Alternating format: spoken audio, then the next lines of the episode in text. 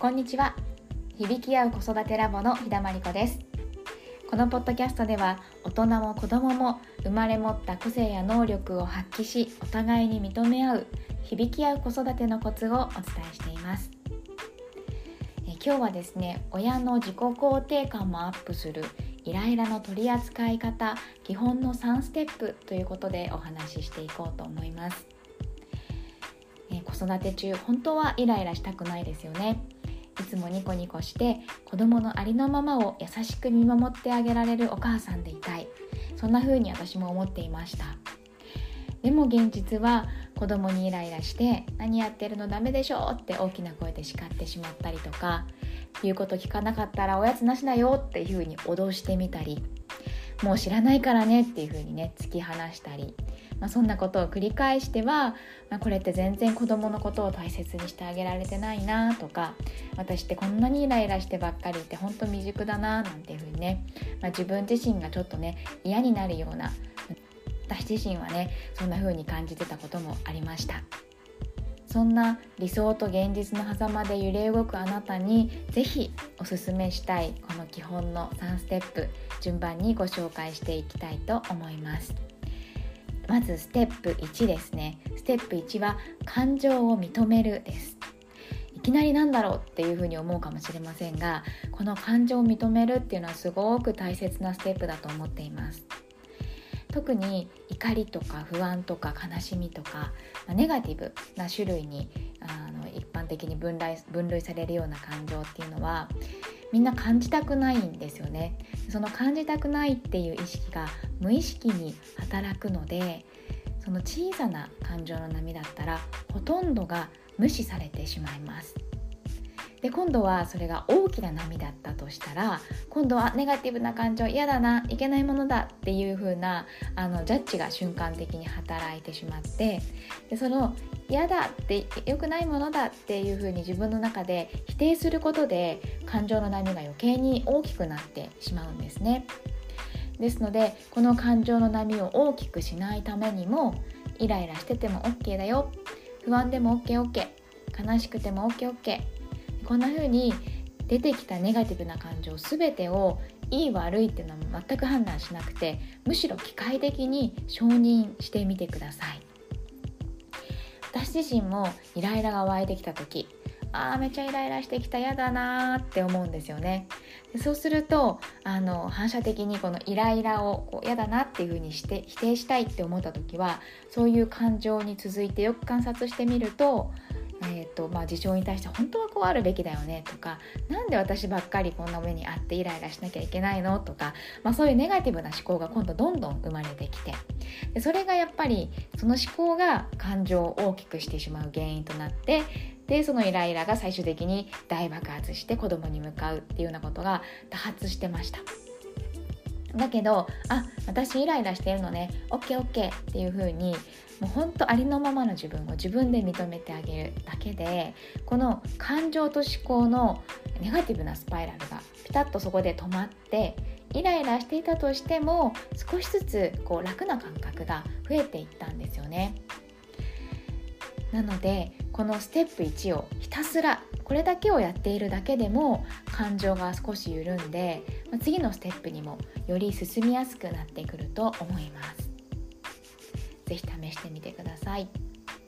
それではステップ2です。ステップ2は感情を感じるですね。ステップ1で少し緩んだ感情を今度は感じようとしてみましょう。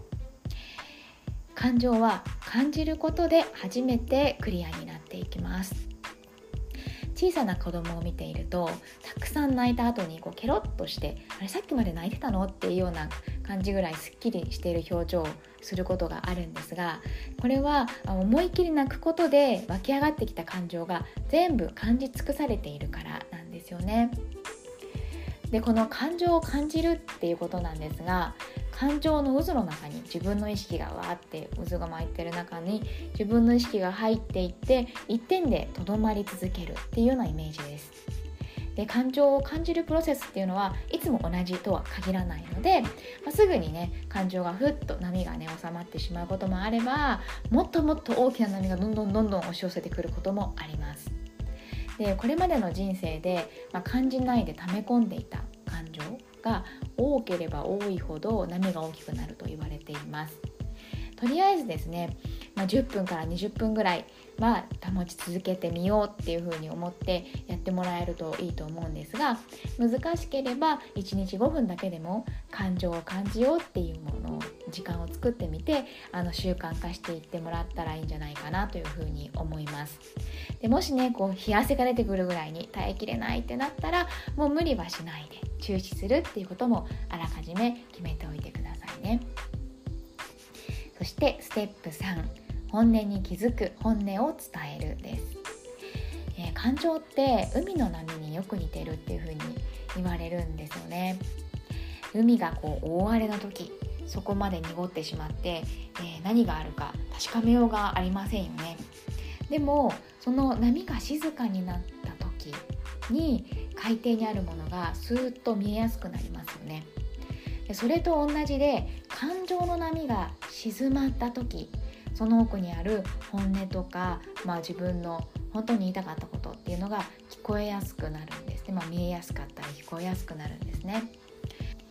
え悲しい不安だイライラするっていうのは確かに今あなたが感じていることなのかもしれませんがその奥にはあなたが今捉えきれてない本音が存在しています。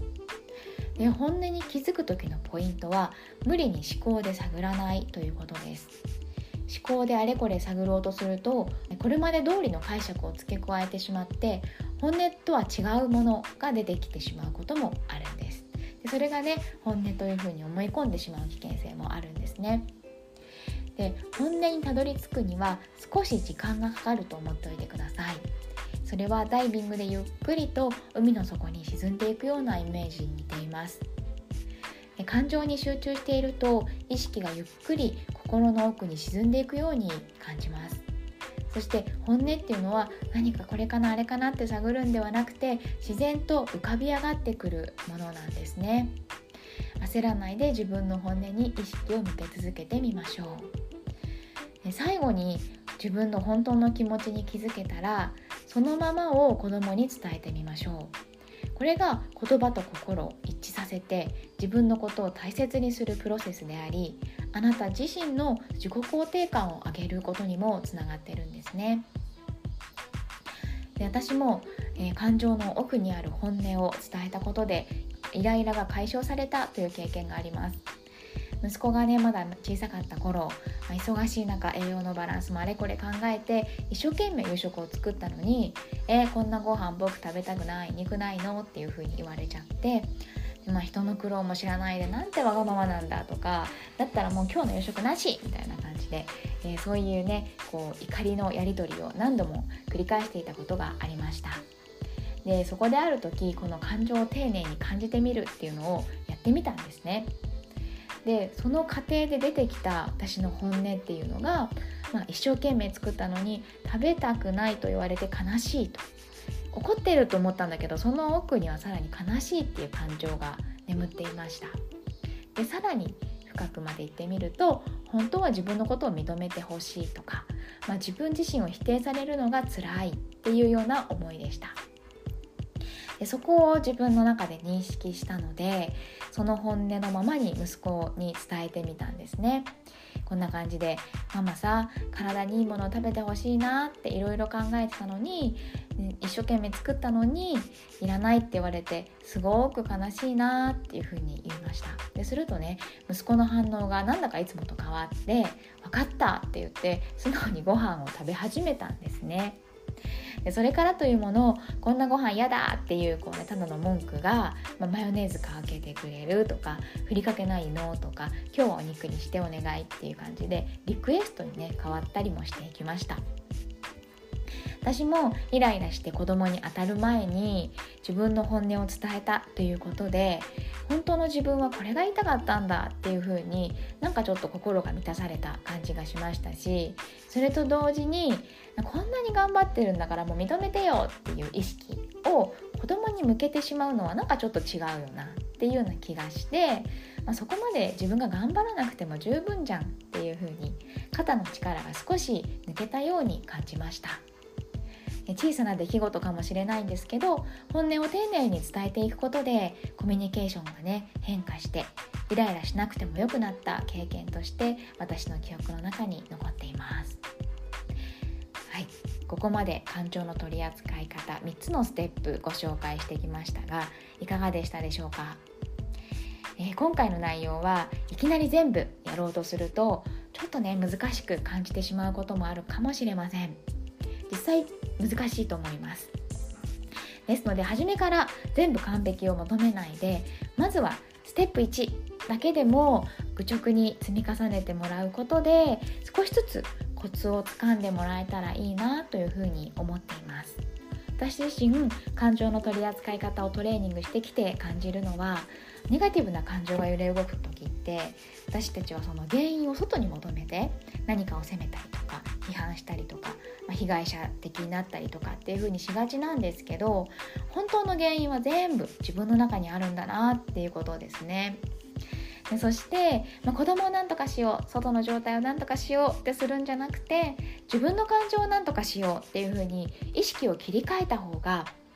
面倒くさくて遠回りのように見えるんですけど実はすごく近道だっていうことなんですね。でこうして感情にね意識を向けていくと自己肯定感も確実に上がって自分の子育てにもねなんだか自信が持てるようになっていきます。ですのであなたも是非今日から新しい感情との関わり方を始めてみてください。